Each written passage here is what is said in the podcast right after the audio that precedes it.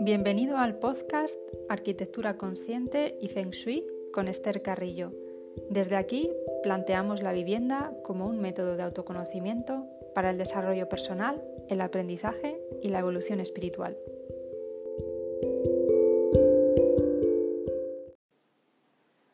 Hola, bienvenido a un nuevo capítulo del podcast.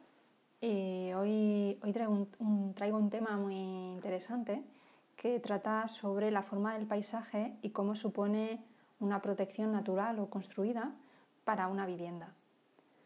La forma del territorio, su relieve e incluso las viviendas circundantes nos dicen si una edificación se beneficia de una protección natural o no. La protección es la seguridad que posee un lugar ante cualquier circunstancia que afecte al bienestar, la salud o las relaciones personales. La comprensión del vínculo entre la tierra y el hombre nos ayuda a estar en sintonía con el universo y su orden cósmico.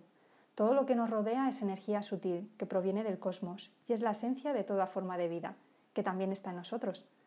Formamos parte de un todo y la fuerza vital es lo que nos une con el universo.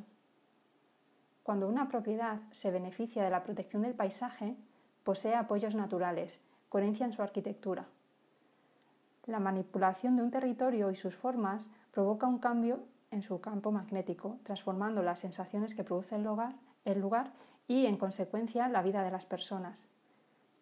El ser humano se relaciona con el entorno que habita y su presencia implica desempeñar un papel en equilibrio con la naturaleza para la felicidad de las personas. La neuroarquitectura, que es la neurociencia aplicada a la arquitectura, nos dice cómo establecemos relaciones con el entorno, asociando emociones y acciones a favor o en contra de la felicidad.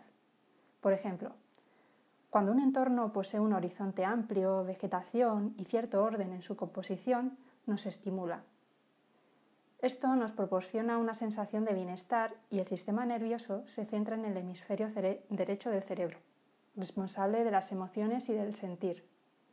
En cambio, cuando un entorno es rígido y no hay estímulos visuales, como una plaza de hormigón o una calle larga y estrecha, el sistema nervioso se enfoca en el hemisferio izquierdo del cerebro, el analítico, porque interpreta que está en una situación de peligro y nos pone en alerta. Cuando el organismo se encuentra en equilibrio entre sus sistemas, nos sentimos relajados y a salvo en el entorno que nos envuelve. El corazón late de manera coherente y ordenada, mejorando las funciones cerebrales y llegando a ser más creativos y conscientes. Es evidente, por tanto, que cuando queremos desconectar de la vida en las ciudades, de la tensión y del estrés, busquemos la relajación en un entorno natural.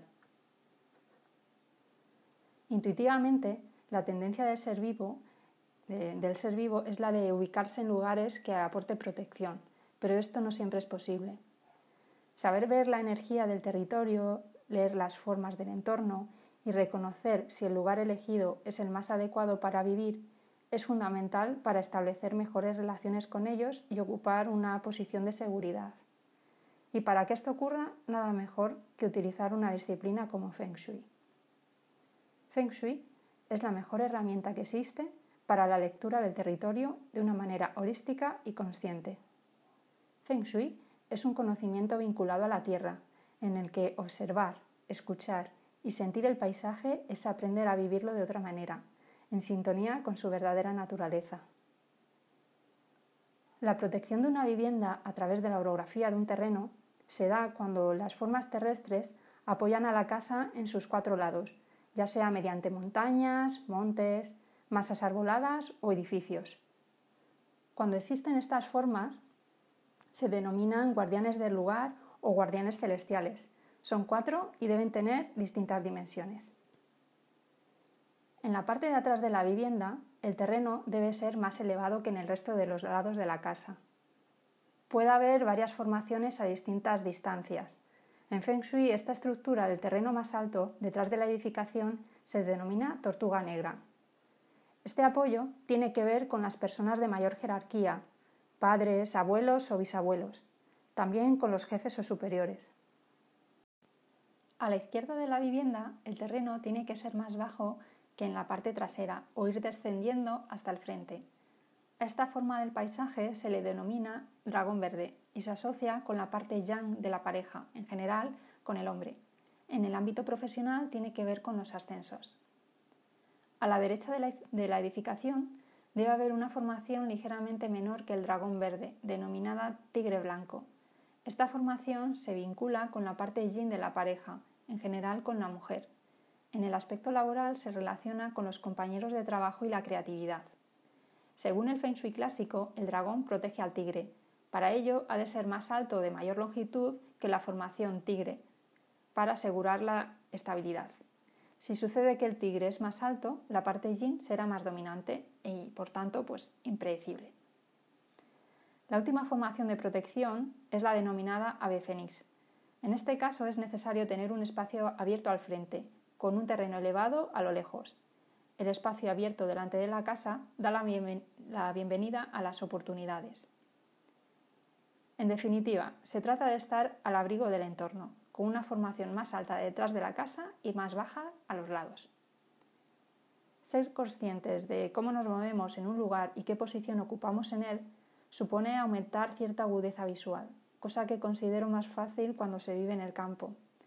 Pero podemos entrenarnos empezando por el interior de nuestra casa, trabajando desde dentro hacia afuera. Hay otra cosa importante que, no he mencionado es que estas formaciones eh, en el campo están, pues supone pues las montañas, masas arboladas. Sin embargo, para saber visualizar estas formaciones en un entorno urbano, pues nos tendríamos que, fijar en los edificios y en las casas, si son más altas o más bajas. Entonces, bueno, continuando con, la protección dentro de, de la vivienda, o sea, para ir trabajando desde dentro hacia afuera, en el interior de una casa podemos hacer uso de estos guardianes con la distribución del mobiliario. Por ejemplo, en el dormitorio, pues una pared sólida sobre la que apoya un cabecero robusto, dos mesitas a los lados, pudiendo ser una más, ligeramente más grande que la otra, situarla a la izquierda, y el frente de los pies despejado. Si tenemos un despacho, podemos situar la mesa con, bueno, con una pared sólida detrás, unas mesitas auxiliares a los lados o unos estantes y siempre un espacio abierto delante. Esto no, siempre es posible, ¿no? siempre sobre todo si tenemos el despacho en casa, tendemos a situar la mesa siempre pegada a, una pared, ¿no? entonces estamos frente a la pared.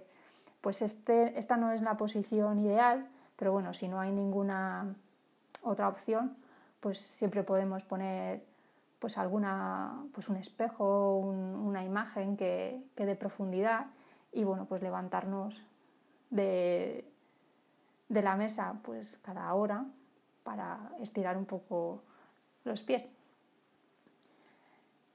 Y, bueno, pues de la misma manera que hemos situado las piezas dentro del, dormitorio y del despacho, podemos utilizar un buen sillón, donde la tortuga es el respaldo que protege y el dragón y el tigre son los brazos que recogen el lado izquierdo y el derecho. El ave fénix es el espacio del frente necesario para estirar las piernas. En la arquitectura consciente y holística se interviene desde fuera hacia adentro, desde lo macro a lo micro y viceversa. Y cuando un entorno no es el adecuado, podemos introducir las formas ideales en el interior de la casa, como has podido escuchar. Si la casa no está lo suficientemente protegida por el paisaje, lo mejor es encontrar la protección en uno mismo, con la correcta ubicación de piezas y sobre todo con la coherencia interna.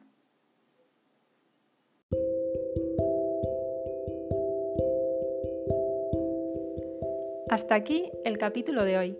Si te ha gustado, dale a me gusta o compártelo y recuerda visitar la web estercarrillo.com. Gracias por estar ahí.